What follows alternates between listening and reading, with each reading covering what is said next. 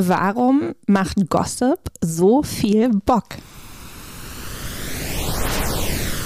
Hallo und herzlich willkommen zu Hansa Rauschen. Eine gefährliche Folge, glaube ich, denn heute sprechen wir über Dinge, über die man nicht öffentlich sprechen sollte. Ich habe schon richtig nachgedacht, was mein Berufsaussteigerprogramm sein könnte. Im Berufsinformationszentrum zu Schulzeiten wurde mir geraten, weil ich einen Job suchte, bei dem man viel lesen kann und draußen sein kann, dass ich Fischwirt werden sollte. und ähm, vielleicht ist das der einzige Ausweg, der nach dieser Folge noch bleiben wird. Wir werden sehen. Ähm, bevor wir aber dazu kommen und überhaupt zu dem, wie man hier rauskommen kann und rausfliehen kann. Hallo Emily. Hallo Florian, auch geradewegs auf dem Weg zur Fischwirtin, eventuell. Und zwar im Zeugenschutzprogramm. Das werden ganz anonymisierte Hütten sein, irgendwo an schönen Fischtümpeln. Obwohl so eine Hütte am See, in der man immer nur liest, ich meine. Besser geht's nicht. Guter Plan B. Guter Punkt, denn die erste Frage, bevor wir zu all dem kommen, was hier gefährlich wird, ähm, ist, was liegt zurzeit auf deinem Schreibtisch? Was machst du als Lektorin gerade? Es liegt doch gerade liegt sehr viel auf meinem Schreibtisch, weil ich nämlich die letzte Woche gar nicht da war. Ähm, ich war in Korea. In, oh. ja, in Seoul und habe da etwas gemacht, was wirklich ein, einer der schönen Perks des ähm, LektorInnen-Daseins, zumindest wenn man Lektorin für internationale Literatur ist. Ähm, es gibt nämlich Fellowships. Das wird organisiert von verschiedenen Ländern, die internationalen LektorInnen ihre Buchbranche, ihre Literaturbranche nahebringen wollen, in der Hoffnung, dass man das Land und die Leute und die Szene erkundet und dann im Idealfall natürlich ein Buch mitbringt, was man äh, ins Deutsche übersetzen lassen möchte. Dann wird man also eingeladen, eine Woche, so eine kleine Reisegruppe, ähm, ja, quasi das Land oder in diesem Fall die Stadt zu erkunden. Das war in Verbindung mit einem Literaturfestival und dann war ich da eine Woche jetzt in Seoul mit vielen netten Kolleginnen anderer Länder. Wow, es klingt herrlich, es klingt ganz toll. Ich bin ja in der deutschsprachigen Literatur, meine Höhepunkte sind immer so irgendwie, keine Ahnung, ähm, Lyrikpreis Dinslaken oder so etwas. Auch das ist mondän und weltgewandt, aber irgendwie auf eine andere Art und Weise. Ich habe oft das Gefühl, dass diese tollen Austauschsachen und überhaupt irgendwie so einer internationalen Intellectual Scene sich zu bewegen, schon was sehr Schönes am internationalen Lektorat ist. Es ist super schön und ähm, also klar, es ist natürlich auch einfach es macht einfach Spaß, aber gleichzeitig ähm, ist es auch tatsächlich extrem wertvoll. Äh, zum einen hat, nimmt man dann natürlich Arbeitstermine wahr, zum anderen erweitert man auf einen Schlag sein Netzwerk und ähm, jetzt stehen wir auch kurz vor der Frankfurter Messe und jetzt kriege ich schon Nachrichten von diesen neuen Bekannten von mir, die sagen, hey, liest du es auch gerade? Ist es was für dich? Was denkst du drüber? Weil man kann sich ja komplett konkurrenzlos austauschen. Und das finde ich ist ein unglaublicher Gewinn, der ähm, genau äh, wirklich auch sehr hilfreich und wertvoll für meine Arbeit ist. Und gleichzeitig finde ich, also klar, in der Deutschen kommt man dann vielleicht nicht über die Ländergrenzen hinaus, aber euer Klagenfurt ist doch auch wie so eine Art, oder?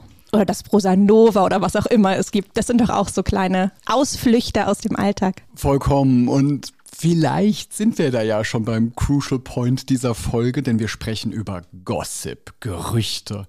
Und damit sprechen wir über etwas, das sehr, sehr schön ist, das glaube ich viele von uns sehr mögen. Ganz manche werden es stark ablehnen, aber in Wahrheit doch danach lechzen, wie wir alle. Ähm, und all diese Anlässe, ich denke ja auch manchmal, dass selbst die Buchmessen in Wahrheit ökonomisch gar nicht so wichtig sind, ähm, wie sie zu meinen behaupten ähm, in Zeiten von Internet und so weiter, sondern bei all diesen Sachen geht es ja in Wahrheit auch um so informelle Verbindungen und damit meine ich jetzt gar nichts Anstößiges, sondern ähm, tatsächlich all dieses Reden und einander kennen und ähm, winzige Informationen austauschen und darüber irgendwie so ein komisches Geflecht herstellen, aus dem heraus dann doch wieder Entscheidungen getroffen werden und so weiter. Einerseits einfach sehr spaßig, andererseits doch irgendwie auch bedeutungsvoll. Und deswegen sind das ja alles Gerüchtemaschinen. Klagenfurt genauso wie so ein Stipendium wahrscheinlich. Total.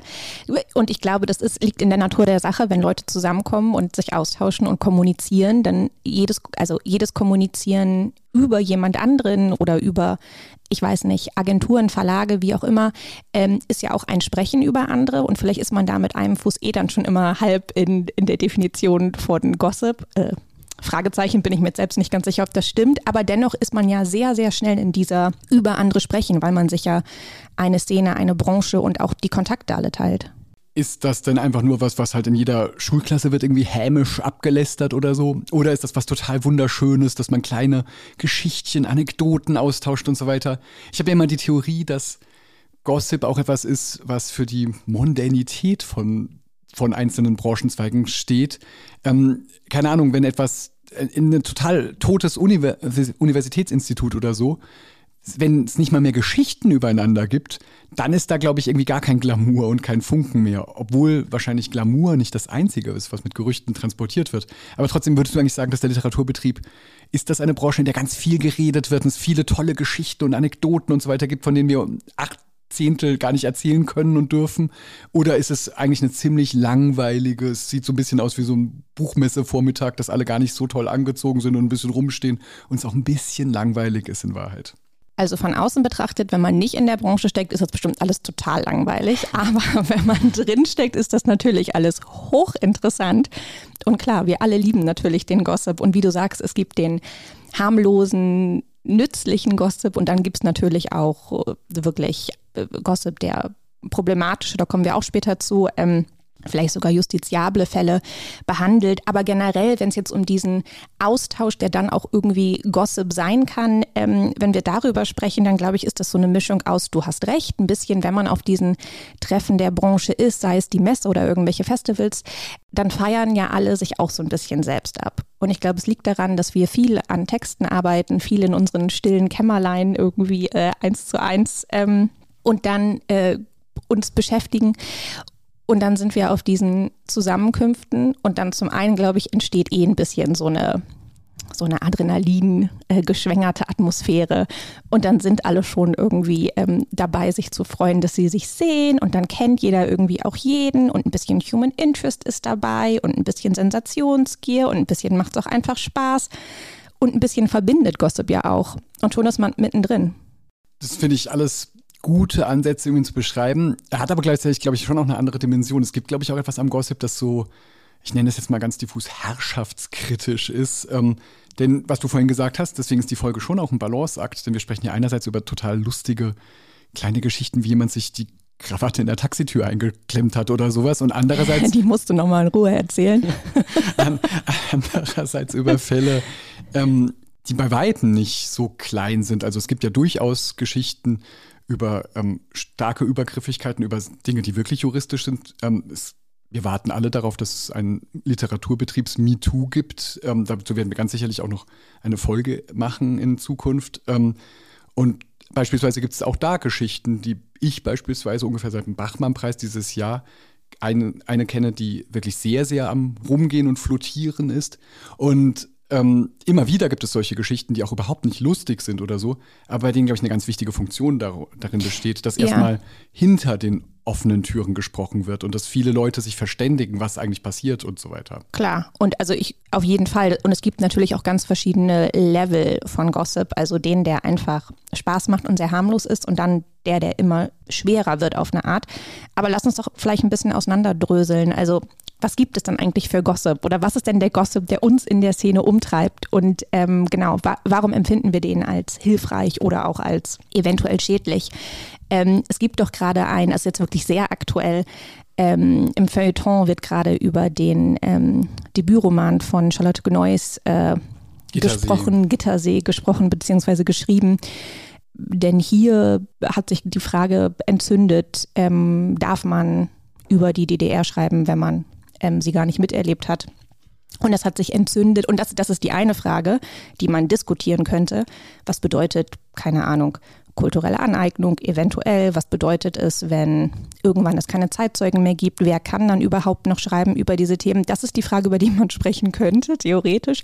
Aber vielmehr wird über was anderes gesprochen, oder? Genau, ich glaube, die großen Fragen sind dann ganz bisschen so ein Camouflage-Tarnmuster, das da drüber geworfen ist.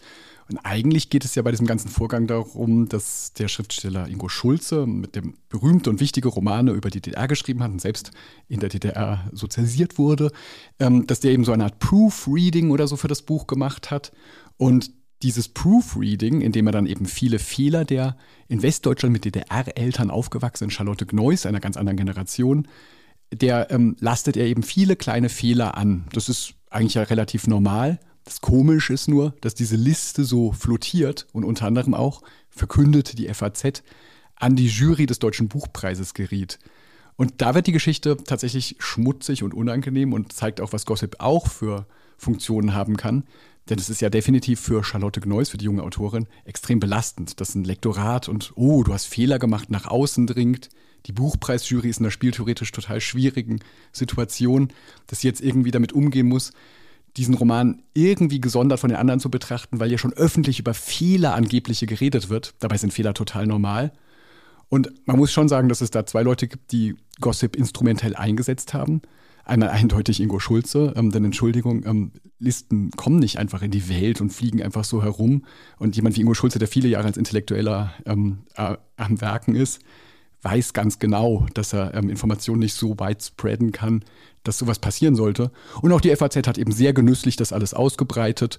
Da haben schon Leute große Lust an etwas gehabt, was als so öffentlicher Vorgang äußerst unangenehmer und destruktiver Gossip ist. Dabei ist Gossip ja trotzdem einfach toll und haben wir das auch alle sehr, sehr gerne gelesen. Ich wollte gerade sagen, und der Punkt ist natürlich, wir haben es, also wir haben äh, heute Morgen darüber gesprochen, wir haben es natürlich beide gelesen und ähm, natürlich, was, aber warum? Was schwingt damit? Irgendwie ein bisschen schon so eine, ist das eine Sensationsgier? Ist es einfach der Spaß an die große Freude, glaube ich, hinter die öffentliche Arena blicken zu dürfen, äh, hineinzugucken dürfen in Maschinenräume, eingeweiht zu sein, Informationen mitzubekommen, die nicht öffentlich sind.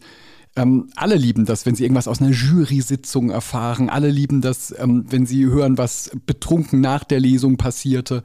Die unterschiedlichsten Formen von Gossip sind immer genau das Gleiche, dass etwas, was eigentlich geschützt ist, ähm, plötzlich öffentlich wird. Und dieser Blick ist eben ähm, voyeuristisch toll, aber es ist natürlich auch, dass man das Gefühl hat, endlich das Arkanum, das Geheime des Betriebs verstehen zu können.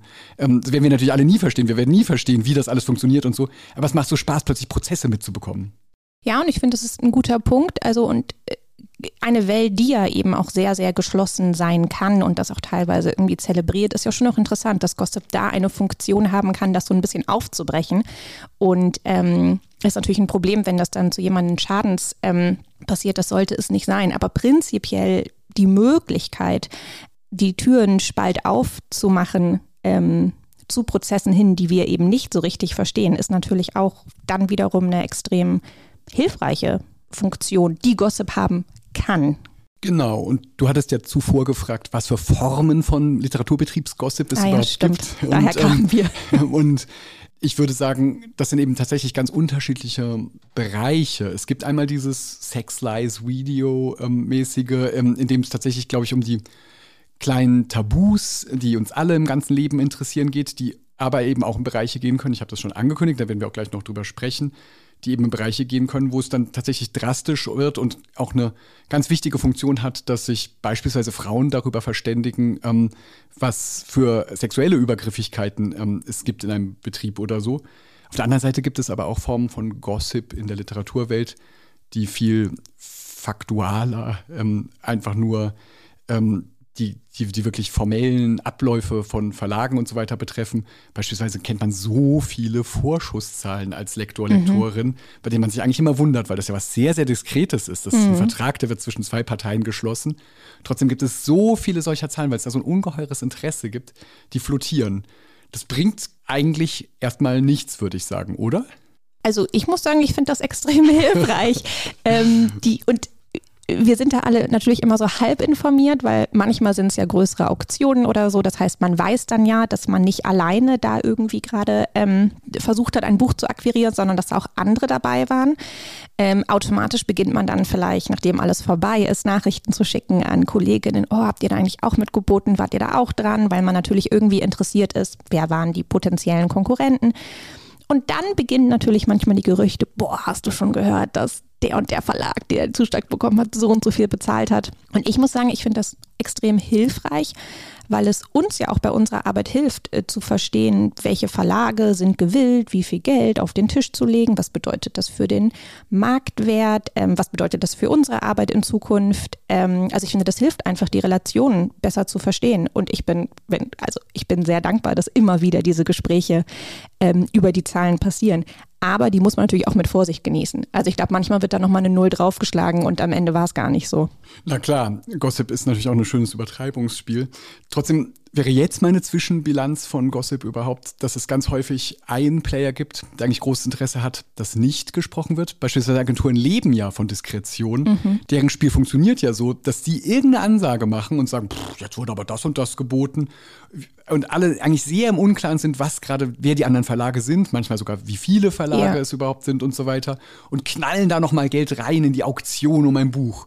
Und ähm, wenn jetzt, ich weiß nicht, wie kartellrechtlich das in Ordnung wäre, aber wenn alle einfach mit offenen Karten spielen würden und man sich darüber verständigen würde, wäre natürlich viel realistischere Aushandlung möglich und gäbe es nicht so viele überzahlte Dinge. Das ist genau wie mit Gehältern, dass die Deutschen ja die schreckliche Angewohnheit haben, nie über ihr Gehalt zu sprechen mhm. und dadurch ähm, Gehälter sehr gut gedeckelt werden können von Arbeitgebern. Mhm. Und das natürlich auch ein, ein ähm könnte ein gutes Gossip-Thema sein. Oder weißt du eigentlich, dass so und so, so und so viel verdient? Hast du eigentlich gehört, dass und auch das ja.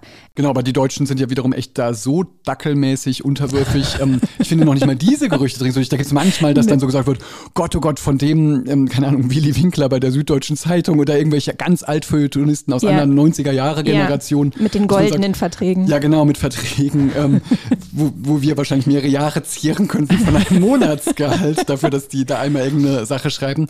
Ähm, so aus der berühmten Zeit oder ähm, ähm, das, das gibt es, aber sonst wird natürlich wahnwitzig wenig über Gehälter geredet. Ja, aber darf ich da, sinnvoll. ja, da will ich aber direkt einhaken. Vielleicht auch einfach, weil du hast es ja am Anfang gesagt, Gossip ist auch, ist auch ein bisschen Glamour. Und seien wir ehrlich, hier wird einfach nicht gut verdient in der Branche. Das ist einfach auch mega unglamourös. Also wenn Filmschauspielerin irgendwie sieben Millionen weniger für den Film bekommen hat als ihr ähm, männlicher Gegenpart, dann ist das natürlich irgendwie sehr interessant. Aber sorry, hier bei dem, über was wir sprechen, ich glaube, es bietet sich einfach nicht so an. Und deswegen sprechen wir dann auch vielleicht doch viel lieber über andere Sachen.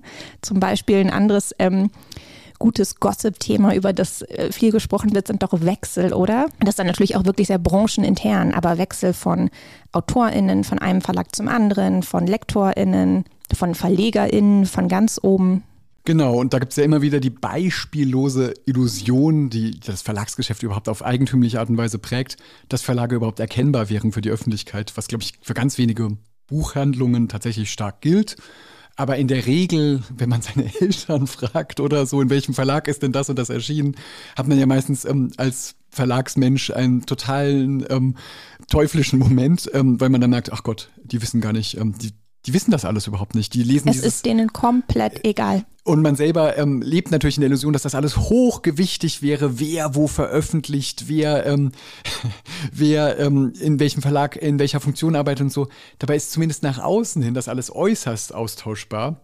Und das ist natürlich aber trotzdem eine ganz, ganz große Freude und wichtiges Geschäft. Also es gibt definitiv im Lektorat auch einzelne WhatsApp-Gruppen, die da richtig austauschen und so weiter. Wie auf der anderen Seite wiederum auch Autorinnen sich natürlich auch über genau das gleiche Thema aus der anderen Sicht austauschen werden, dass die auch Lektorinnen, Verlage bewerten werden, dass plötzlich gesagt wird, Hoffmann und Kampe zurzeit, ja, ich weiß jetzt auch nicht genau. Oder genau umgekehrt, ähm, keine Ahnung, der und der Verlag, ähm, total aufregend gerade. Und ähm, warum, warum reden wir da so gerne drüber? Warum finden wir das einfach? Also ich würde sagen, also wenn ein, ein Lektor oder eine Lektorin geht ähm, oder sogar jemand in einer höheren Position, also Programmleitung oder Verlegerin, dann schwingt natürlich auch mal ein bisschen die Gefahr mit oder die Frage, nehmen die jetzt wichtige AutorInnen mit? Das gibt es ja auch oft, dass wenn, ähm, wenn es die Wechsel gibt, dass dann auch die AutorInnen mit zu dem neuen Verlag gehen. Ich finde, das ist immer eine der großen Sachen, die man sich dann fragt ja, ich glaube auch, die Branche ist einfach so klein, Hilf mir weiter. Warum reden wir da so gerne drüber? Der na, Gedanke geht gerade nicht weiter. Na, ich glaube, ähm, es ist gar nicht so ähm, die Kleinheit, aber es ist tatsächlich, es gehört sehr dazu, dass man sehr viele der Protagonistinnen kennt. Und das macht natürlich dann große, große Freude. Dass ja, sich stimmt. Vielleicht ging mein Gedanke dahin. verändert. jeder kennt jeden. Genau, ähm, jeder kennt jeden und irgendwas tut sich. Ähm, und ähm, das ist natürlich total aufmerksam zu beobachten. Und es geht dabei schon oft auch um so eine Art Eigennutz. Das ist, glaube ich, ganz, ganz vielen ähm, an Gossip Beteiligten immer darum geht, auch zu bewerten, wie bedeut, wie ändern sich die, gerade die Spielregeln und was wird das am Ende für mich bedeuten. Ich habe auch mitgebracht, weil wir auch ein bisschen nachgedacht hatten, woher das eigentlich kommt. Ähm, es gibt jetzt verschiedenste Hintergründe, man kann natürlich auch ganz andere Wörter als Gossip dafür einsetzen, was, worüber wir gerade sprechen. Ähm, es gibt eine Theorie dazu oder einen theoretischen Ansatz ähm, der großartigen, die gerade in Deutschland zu Besuch gewesen ist, ähm, italienisch-amerikanischen Operatistin und Feministin, die ganz viel über den Reproduktionsbegriff gearbeitet hat, Silvia Federici. Die hat über Gossip tatsächlich geschrieben und hat eine sehr, sehr interessante Herleitung, dass sie erzählt, dass Gossip eben, zumindest das englische Wort, aus einem total positiven konnotierten Bereich kommt und das ist nämlich ein weiblicher Bereich im Mittelalter war. Gossip waren die Gefährtinnen, um, zum Beispiel um die Kindsgeburt herum oder so, war eine verschworene Gemeinde, die sich eben unter anderem verständigte. Und der Begriff wurde dann irgendwann umgemünzt, als die Obrigkeit begann, genau solche Frauen zu verfolgen. Silvia Federici hat auch ganz viel über Hexen und so weiter gearbeitet und ähm, hat in dem hat in dem Essay zu Gossip tatsächlich schreckliche Beispiele, also wie im Lübecker Foltermuseum, ganz furchtbar, dass dann eben Frauen, die zu viel redeten und sich Dinge erzählten, die die Obrigkeit betrafen, eben mit schrecklichen Maulsperren und so weiter, mit Stacheln und was weiß ich, ähm, versehrt oh wurden und furchtbar. Mhm. Und ähm, das ist ihre Herleitung. Und bei ihr ist es deswegen dieses informelle Sprechen natürlich was Emanzipatorisches, dass man sich austauscht und dadurch unteren Schichten Vorteile verschafft. Ja, ich glaube, das ist ein mega wichtiger Punkt. Ähm, ich glaube tatsächlich auch, dass Gossip eine ganz, ganz wichtige Schutz- und, und Warnfunktion haben kann. Ähm, ich glaube, stimmt, dass in gewissen Gruppen, vielleicht auch in eher marginalisierten Gruppen, ähm, es ganz, ganz wichtig sein kann, sich auszutauschen und sich gegenseitig vor, ich weiß nicht, bestimmten Leuten, bestimmten Institutionen, bestimmten Strukturen zu warnen und zu schützen. Das ist eine Sache, die auch in unserer Branche tatsächlich ähm, in gewissen Situationen greift. Ähm, wir haben ja vorhin schon gesagt, es gibt nicht nur den netten, harmlosen Plaudergossip, den hast du schon gehört, sondern du hattest ja auch schon gesagt, dass dir ein paar ähm, sehr problematische Fälle bekannt sind. Und ich muss sagen, als Frau in dieser Branche ähm, ist es auch so, dass mir schon mehrmals angetragen wurde, hm, hey, auf einer Buchmessenparty, wenn viel Alkohol im Spiel ist, ähm, stell dich doch nicht neben den und den oder guck mal ein bisschen da und da. Ähm, also so, dass man auch sich tatsächlich ein bisschen warnt und in diesem Fall Gossip, wenn man es dann so nennen möchte, eher nutzt, um sich und andere zu schützen. Du hast mir das schon vorher erzählt und ich hatte sowas auch schon mal gehört. Trotzdem muss ich wirklich zugeben, dass ich da auch was über meinen männlichen Blick auf diese Branche und so weiter lerne. Und mir ist natürlich klar, dass es ähm, genau solche Vorfälle und überhaupt ähm, krasse, schreckliche, kriminelle, strafwürdige ähm, Übergriffe, selbstverständlich gibt es die auch in der Literaturbranche und es ist eher verwunderlich, warum so wenig darüber gesprochen wird. Trotzdem, wenn gesagt wird, dass eben Frauen sich gegenseitig warnen vor dem und dem Typen, ähm, dann finde ich das schockierend, weil um mich herum, ich lebe natürlich in so einer Wattewelt, dass das überhaupt nicht der Fall ist. Dass ich niemals gewarnt werde, niemals warnen muss, über sowas ganz, ganz wenig reflektiere und nachdenke in Wahrheit dann doch. Und deswegen ist das tatsächlich so, dass hier Gossip eine ganz andere Funktion eindeutig hat ähm, und tatsächlich irgendwie ähm, es da um Schutz geht. Und ähm, das ist natürlich furchtbar. In dem Jahr ähm, hier von Rammstein, Lindemann und so weiter ist aber auch ganz klar, da ist ja immer wieder Verdachtsberichterstattung kaputt gemacht worden und zur Sau gemacht worden. Und ist das öffentliche Sprechen über Verdachtsfälle ist klar geworden, wie unglaublich schwierig das ist, so dass ganz klar ist, dass das hinter den Kulissen sprechen eine extrem wichtige Funktion hat, so traurig das irgendwie auch ist. Ja, total. Und ich glaube, das ist eine, eine Funktion von Gossip, die ähm, vielleicht unterschätzt wird. Also ich glaube, oft ist Gossip oder Lästern negativ besetzt und etwas, was man nicht tun sollte und etwas, was irgendwie, äh, wenn man jetzt wirklich ganz äh, ähm, äh, altertümlich werden will, irgendwie eine Art Sünde sogar ist.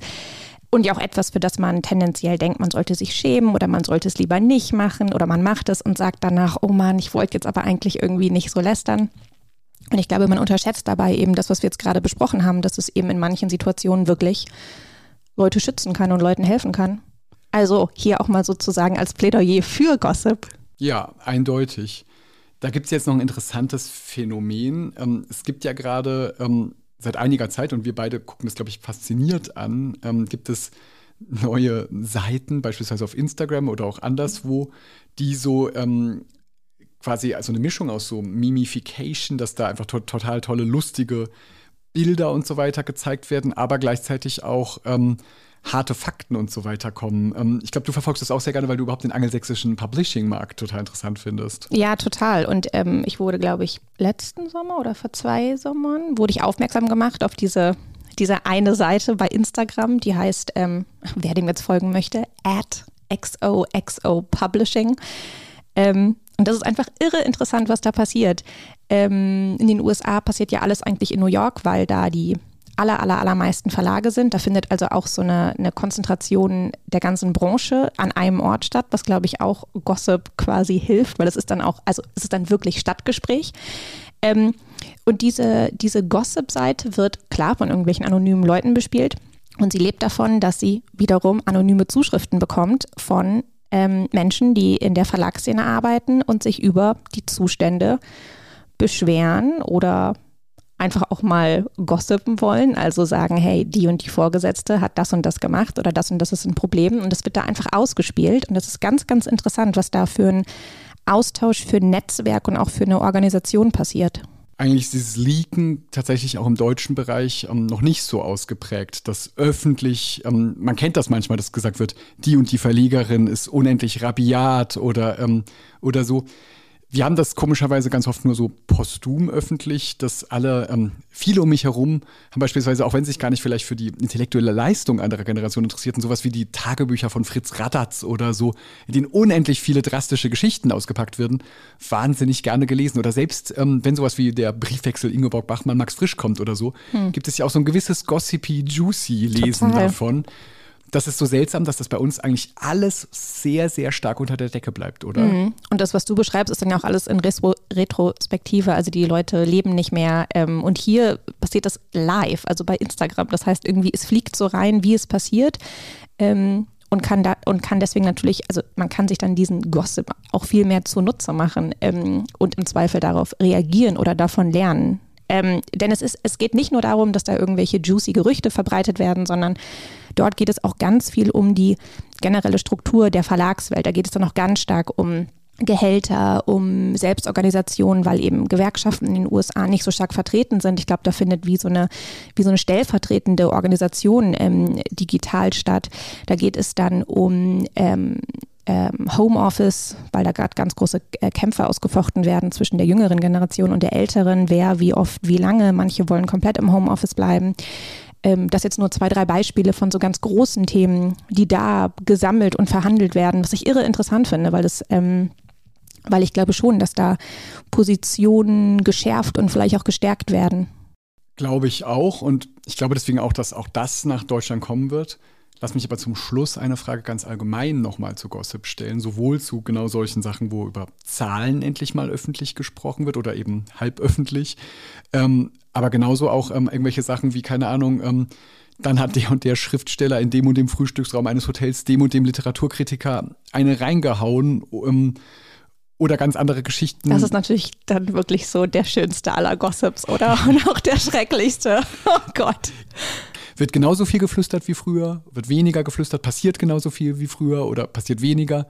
Ähm, wie ist der Zustand der, der Sensationen und der wichtig zu erzählenden Dinge im Literaturbetrieb? Es ist voll schwierig zu sagen, wie es früher war, weil ich glaube, wir sind beide nicht alt genug, um das wirklich zu wissen. Da müssten wir jetzt jemanden, jemanden ähm, aus einer älteren Generation noch dabei haben.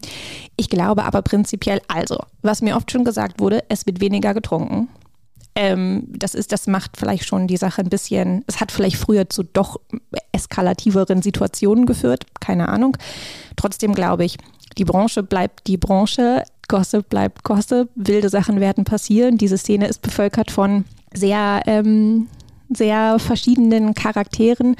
Ähm, ich glaube aber schon, dass wir mittlerweile in einer Welt leben, in der Leute sich ja viel stärker bewusst sind ihrer Positionen und wissen, was, was Machtmissbrauch ist. Und ähm, ich glaube schon, dass da Leute im Idealfall sich tatsächlich ein bisschen, ein bisschen weniger gehen lassen als früher. Aber ich erinnere nur, weil du das jetzt gerade mit diesem Faustschlag gesagt hast, das ähm, war jetzt zwar nicht die ähm, Literaturszene, aber wir alle werden es mitbekommen haben, dieser irre Angriff dieses Ballettdirektors ähm, auf mhm. eine Kritikerin, der er irgendwie Hundescheiße. Hundescheiße ins Gesicht geschmiert hat. Ich meine, ich würde sagen, doch, das ist, das ist wahrscheinlich nicht weg. Also. Ja, ich würde ja eh behaupten, dass ähm, die Form der Übergriffigkeit, ähm, egal in welchem Bereich, die hat sich unter anderem durch viel, viel Gossip, weil im Gossip sich natürlich auch was formiert hat, ähm, dass Leute sich überhaupt miteinander solidarisieren und sich verständigen und so weiter. Dadurch sind, glaube ich, die öffentlich-symbolischen Formen von Übergriffigkeit tatsächlich zurückgedrängt. Also ich kenne beispielsweise auch eine Geschichte aus einer ganz anderen Generation, wo männliche Chefintellektuelle beieinander saßen. Und als ich mal eine ältere Frau aus dem Literaturbetrieb fragte, ähm, ob, ob sie eigentlich ganz viele solche wirklich drastischen Geschichten erlebt hat und ob es früher noch viel wichtiger an MeToo gewesen wäre, da erzählte sie diese Geschichte, dass sie wiederum gehört hatte von einer anderen Frau, die dann durch die Halle auf diese, auf, auf so eine Gruppe von Männern zuging, von Intellektuellen der 70er, 80er Jahre. Und einer von denen rief, man kann ihre Vagina durch die Hose sehen, man kann ihre Vagina oh sehen. Entschuldigung, ähm, ja. das war jetzt wirklich eklig, aber ähm, du hast es ja nur wiedergegeben. So war es eben ähm, und das ja, war okay, und das, das war ist, das öffentlich ja, Gott, und ähm, und heute wird es ganz hundertprozentig, würde ich sagen, immer noch viel Übergriffigkeit geben und viele Dinge, über die zu berichten ist. Aber weil eben so viel geredet wurde und wird, ähm, sowohl in Zeitungen, aber eben auch davor, mhm. unglaublich viel untereinander, sind bestimmte symbolische Formen zurückgedrängt. Ja, und da kommt dann Gossip ja auch nochmal so eine Kontrollinstanz, ähm, äh, bekommt Gossip auch nochmal eine Kontrollinstanz als Funktion auf eine Art, oder? Dass man weiß, es wird drüber gesprochen werden und im Idealfall wird man nicht mit so einer Sache vom Haken gelassen. Und da kommt dann wieder dieser Instagram-Kanal ins Spiel. Ähm, der ist für sowas natürlich auch einfach perfekt, weil da müssen Sachen auch, also da werden natürlich auch Sachen irgendwie ausgespielt, die nicht ausrecherchiert sind, ähm, sondern da werden einfach Sachen wild in den Raum gestellt, was ähm, schädlich sein kann, aber eventuell auch einfach sehr, sehr nützlich, wenn man jemanden irgendwie meint, zur Rechenschaft ziehen zu müssen. Ja, also wir warten eigentlich auf das deutsche Pendant, oder? Genau, also so wie du es jetzt gerade ausgedruckt hast, will ich schon einmal einfließen lassen, dass das natürlich auch dazu tendieren kann, ähm, das sagen ja dann immer genau die, die, ähm, die Gegenseite würde ja sofort sagen, oh Gott, da kann ein Pranger entstehen, auf dem alles überhaupt nicht ausgehandelt ist und so weiter. Die Gefahr gibt es natürlich immer und Gerücht, Gerüchte sind natürlich auch fies und ähm, manchmal ja. auch total ungerecht und manchmal werden sie auch ähm, falsche treffen. Trotzdem habe ich das Gefühl, ähm, viel reden und viel flüstern und so weiter hat vor allem anderen eine ähm, filternde Funktion, die tatsächlich irgendwie sogar fast heilsam ist, weil in ihr immer wieder auch das Gegenteil drinstecken wird, dass nämlich überhaupt Sachen benannt werden, die vorher immer nur individualisiert waren. Mhm. Ja, also du hast total recht. Und da würde ich natürlich jetzt auch nochmal appellieren, wer auch immer so eine Seite betreibt, ähm, muss sich natürlich auch der Verantwortung bewusst sein, die der oder die hat im, im Ausspielen solcher Dinge. Genau, aber Florian, die, unsere Zeit ist um. Ich habe das Gefühl, wir könnten noch viel mehr über Gossip sagen, das oder? Das können wir in unserem Fischteich dann machen als Fischwirtinnen.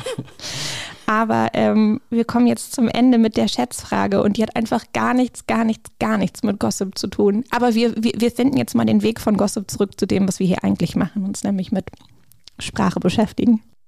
Es geht um den Duden, das wird jetzt richtig, das ist jetzt ein richtiger Break, genau. Ähm, also Florian, der Duden, ich weiß nicht, wie es dir geht, wenn ich lektoriere, die Seiten, die ich, also die am allermeisten, also ich lektoriere und das, was ich mir als erstes aufmache, ist Duden, und meistens, weil es Übersetzungen sind, das jeweilige entsprechende Wörterbuch der Sprache. Und dann, wenn ich lektoriere, das ist wirklich, ich bin dann, glaube ich, die Super-Userin von Duden in den Wochen. Bist du nicht sogar eine der zwei Personen in Deutschland ungefähr, die Duden Pro haben? Ja.